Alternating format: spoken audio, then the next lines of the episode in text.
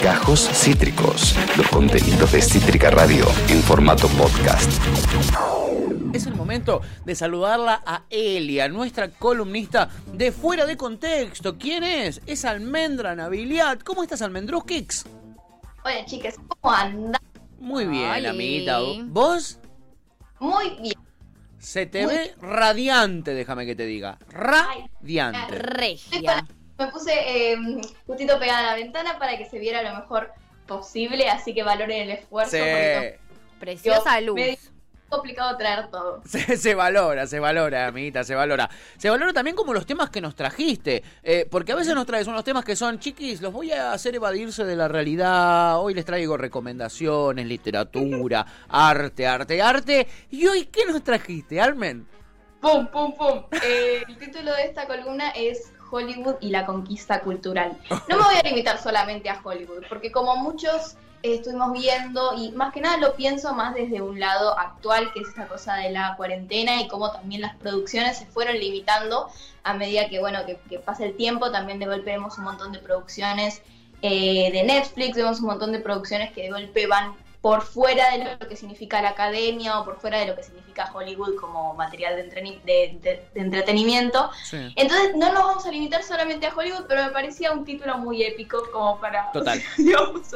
Es muy clickbait el título, es muy ganchero, ¿entendés? Te, Total. te dan Muy ga- clic- pero no le voy a mentir a la gente. También vamos a estar mencionando otras cosas que van por fuera de Hollywood, pero que sí están dentro de lo que significa eh, películas de- del medio, digamos. Bien. Películas así, taquilleras. Bien, me encanta. Todo esto se te ocurre a vos, eh, a partir de, bueno, la pandemia y todos los consumos que venís teniendo audiovisuales, ¿no? Con, con, con la pandemia. Exactamente. Es una teoría que estoy desarrollando y en verdad es más compartirla con ustedes. No tengo una respuesta ni tengo en verdad eh, la verdad sobre este tema. Simplemente me parece como muy interesante analizarlo porque hasta que me senté a, a leer un par de cosas y a mirar diferentes contenidos que había mirado durante toda mi vida, en verdad nunca me había cuestionado este tema, así que me parecía como muy interesante hablarlo con ustedes. Mm, me encanta, Almen, me encanta. Este, bueno, arranquemos nomás. A ver, ¿qué, anali- qué, qué analizaste? ¿Qué estuviste craneando? Bueno, eh, primero varios puntos. Eh, todos conocemos lo que significa Hollywood y todo lo que, a ver, cada vez que pensamos en una película de Hollywood eh, o en un actor o actriz hollywoodense, pensamos que es lo mejor de lo mejor, pensamos que es eh, sinónimo de calidad. Eh, lo mismo que pensamos, por ejemplo, con Darín acá, cada vez que Claro. aparece en alguna película es casi sinónimo de calidad, aunque la película después termine siendo no tan buena porque en verdad los actores no hacen... Bueno, eso ya es un debate muy interno. La cosa es que todos conocemos Hollywood, todos conocemos el impacto que tiene a nivel mundial. El cuestionamiento arranca por acá. Al tener tanto impacto en las opiniones públicas y en eh, la mirada de la gente, porque esto, al considerar que Hollywood significa calidad, también consideran que tiene la mera verdad de todo lo que plantea y de todo lo que ocurre.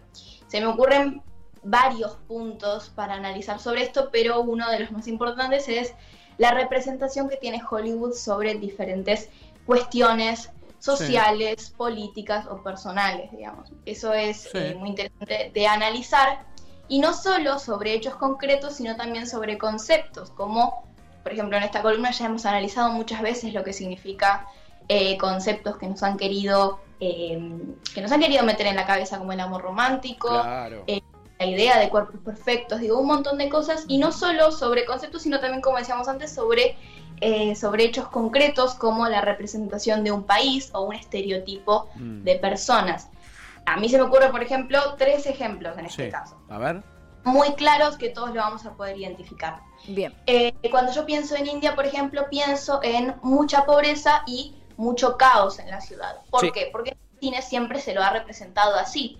¿Cuántas películas indias he visto? Ninguna. No vi ninguna película india, pero he visto 10 por lo menos que en al- aunque sea 5 minutos en la película nos muestran un pedacito de la ciudad como eh, esa, esa mínima representación de lo que podría significar un país, que no es ni siquiera el, el 1% de lo que significa su cultura y su gente. Claro.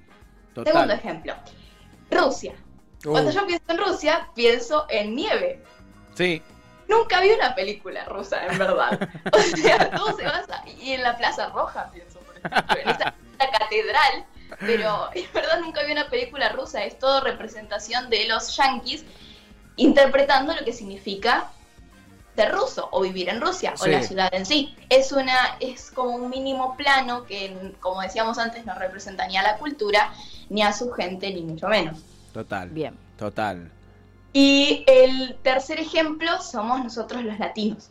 Uh. Es una locura como cuando te lo pones a analizar siempre nos representan de la misma manera con el estereotipo de hay las mujeres latinas que son las más lindas, eh, con un bronceado totalmente natural y con sus curvas y son muy eh, como que hablan raro porque tienen un acento como súper bruto y esas cosas que vos decís, claro, mucha, me ha pasado de conocer gente eh, por mi papá o por mi mamá que de golpe vienen de Europa y cuando vienen acá se sorprenden de que, las, de que las, los rasgos sean tan diversos y sean tan diferentes a como la cultura los quiere mostrar. Es una locura, pero es eh, muy importante que la representación, eh, o sea, de Hollywood, también empezamos a romper con un poco esa idea de que todo lo que nos muestra Hollywood es como en verdad sucede, porque después nos encontramos con una realidad que es súper distinta. Haciendo esta columna me di cuenta de que en verdad nosotros pensamos que un montón de creencias las tenemos propias o que nuestras ideas son únicas y diferentes. Y eso de que pensamos por nosotros mismos cuando en verdad hay un algo que es súper masivo y que como, Hollywood, que es algo mundial y que arrasa con tantas cabezas y que le claro, le quema la cabeza a un montón de gente en, el sentido bueno, digamos, no, no vamos a barbear a Hollywood, tipo, está todo bien. es decir, como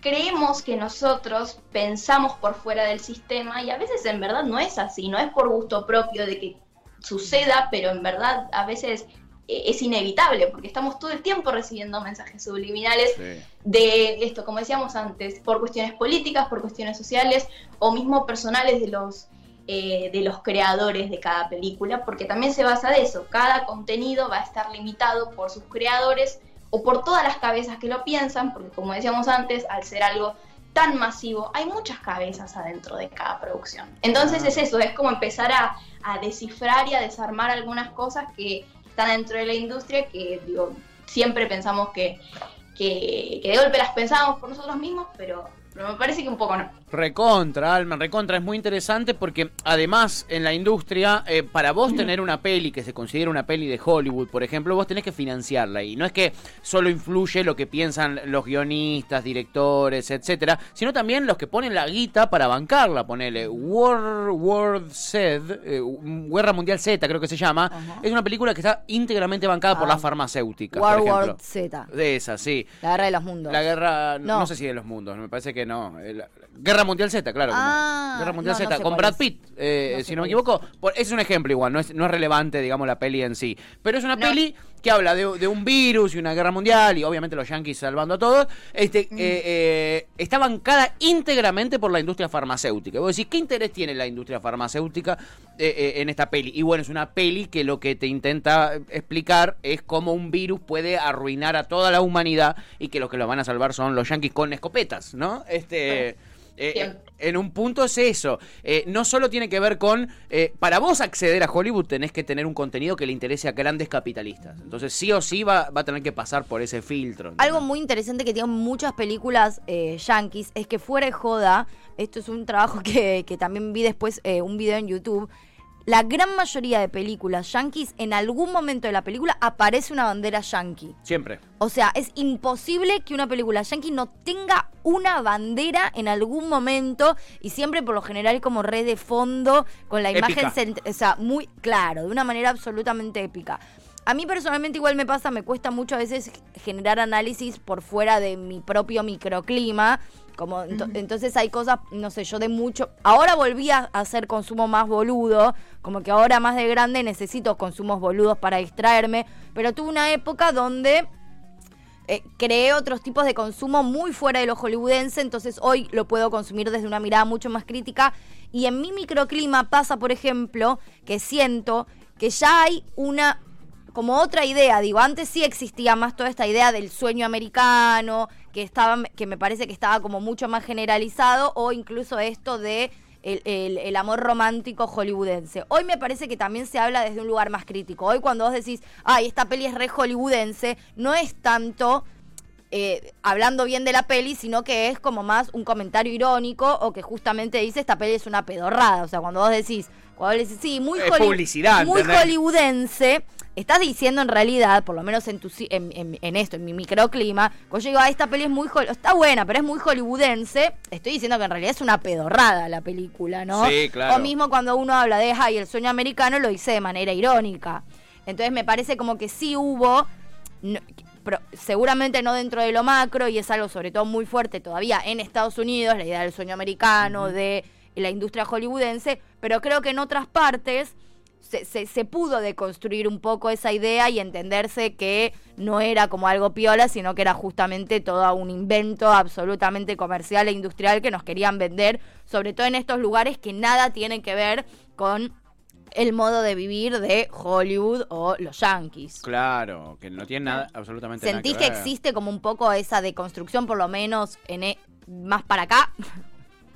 Eh, sí, siento que hubo un... A ver, me parece que va todo de la mano. Creo que Hollywood toma eh, las diferen- los diferentes reclamos a nivel mundial y también deja de reflejar eh, todo eso que ya a nosotros no nos da risa o deja de generar todo eso que en ese momento no considerábamos machista o no considerábamos sexismo y un montón de otras cosas. Eh, por eso vemos como las películas de los 2000 qué humor manejaban y cómo una película de comedia ya no manejaría ese tipo de humor porque probablemente ni siquiera le, le- le iría bien en ventas porque ya es un humor que no consumimos. Eh, Bien. creo que a medida que iba avanzando, eh, que va avanzando la sociedad, Hollywood y un montón de, de otras eh, empresas de entretenimiento van tomando esas ideas para su propio beneficio porque obviamente todo funciona para eh, ellos man- trabajan para eso, digamos, para que todo lo que lo que les convenga más lo van a hacer aunque ellos no coincidan o como hablábamos con Disney, todo lo que les convenga aunque ellos eh, tengan otra, otra opinión, lo, lo van a hacer porque es una cuestión de lucrativa. Claro. Creo que hay una deconstrucción, sí, que ya lo hemos, eh, lo hemos conseguido, pero eso, me parece que se basa más en lo que la sociedad eh, a nivel lucha y un montón de cosas que la industria fue tomando de, de- de la sociedad y no tanto porque nosotros nos estuviéramos dando cuenta que la representación de un montón de cosas no coincidía ni un poco con lo que en verdad significa. Creo que va más por otro lado. Bien. Sin duda, sin, Bien. sin duda. Eh, acá suma la gente, mira, aparece Melody eh, y nos dice, lo de la bandera me parece que es para que Yanquilandia financie una parte de la peli, o eso me habían dicho alguna vez. Claro, es para recibir subsidios, que es lo que la aclara después Topo. Topo Claro. dice, tenía entendido que para llegar a ciertos subsidios las productoras tienen que mostrar la bandera y todas esas cosas. Mirá. Por supuesto, claro, es necesario. Necesario es como que acá Mirá. en el Inca, ellos, viste, en sus películas se muestran muy en contra de los nacionalismos que no son el yankee. O sea, cuando te hablan, de- es una peli de guerra... Estos son nacionalistas, ¿entendés? De Rusia, qué malo, pero Sí, ellos sí, son ultranacionalistas y ese es un nacionalismo bueno. Pero necesitan No. mostrar la bandera para recibir un subsidio por parte del Estado, ¿no? Así también la maquinaria sigue esa rueda, ¿no? Y Melody lo dice, gracias por explicarlo mejor, redacté, Redacté con, la pija. Hermoso, hermoso. Eh, Ah. Bueno, después esto aclara, por supuesto, que el cine está subsidiado en todo el mundo. Claro. Me hizo acordar también lo que decías de los rusos, que es muy gracioso, y sobre todo en el último tiempo, que hicieron muchas producciones donde los rusos hoy en día siguen siendo los comunistas de la Unión Soviética, ¿viste? Son soviéticos No, todavía. no. es tipo No, Stranger Things. O sea, Pero si te fijas es un Es muy movimiento de es una es un concepto de la de la derecha internacionalista, Total. digamos. Acá en Argentina también es la, la vacuna comunista, no tiene nada que ver. Pero cómo incluso te lo quieren meter tipo en series como Stranger Sí. Things, que es de adolescentes, ¿viste? Sí. Eh, Lo, ruso soviético, como muy gracioso. En serio. Perdón, que Almen se cortó. Estamos conectadas. Lo tenía anotado y no llegué a decirlo. Te amo. Te amo. eh, como que amo que estemos. que tipo, ay, bueno, nada, Quizás te estuvo espiando el machete, tenés Claro, cuidado, me, Almen. me hicieron una camarita para quedar Sí, bien yo, en realidad, de que pienso cuidado. como una de que, de que estoy reconectada con la juventud.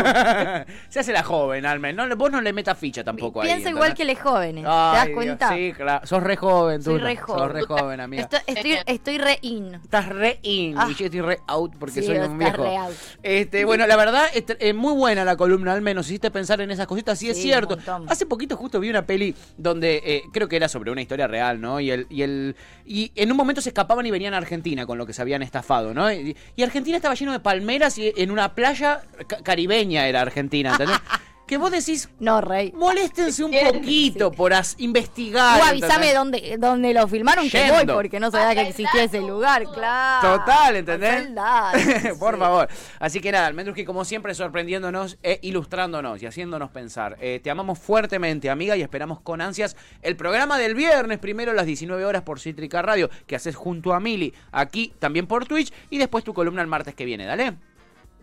Amo fuerte y Nosotros nos vemos súper, súper pronto. ¡Mua! Muchas gracias. Besote. Almendra Naviliat es ella, nuestra columnista de fuera de contexto, rompiéndola toda. Como siempre, hoy nos trajo este tremendo tema, ¿eh? Muy bueno, ¿eh? Excelente, Muy, muy sí. bueno. Acabas de escuchar Gajos Cítricos.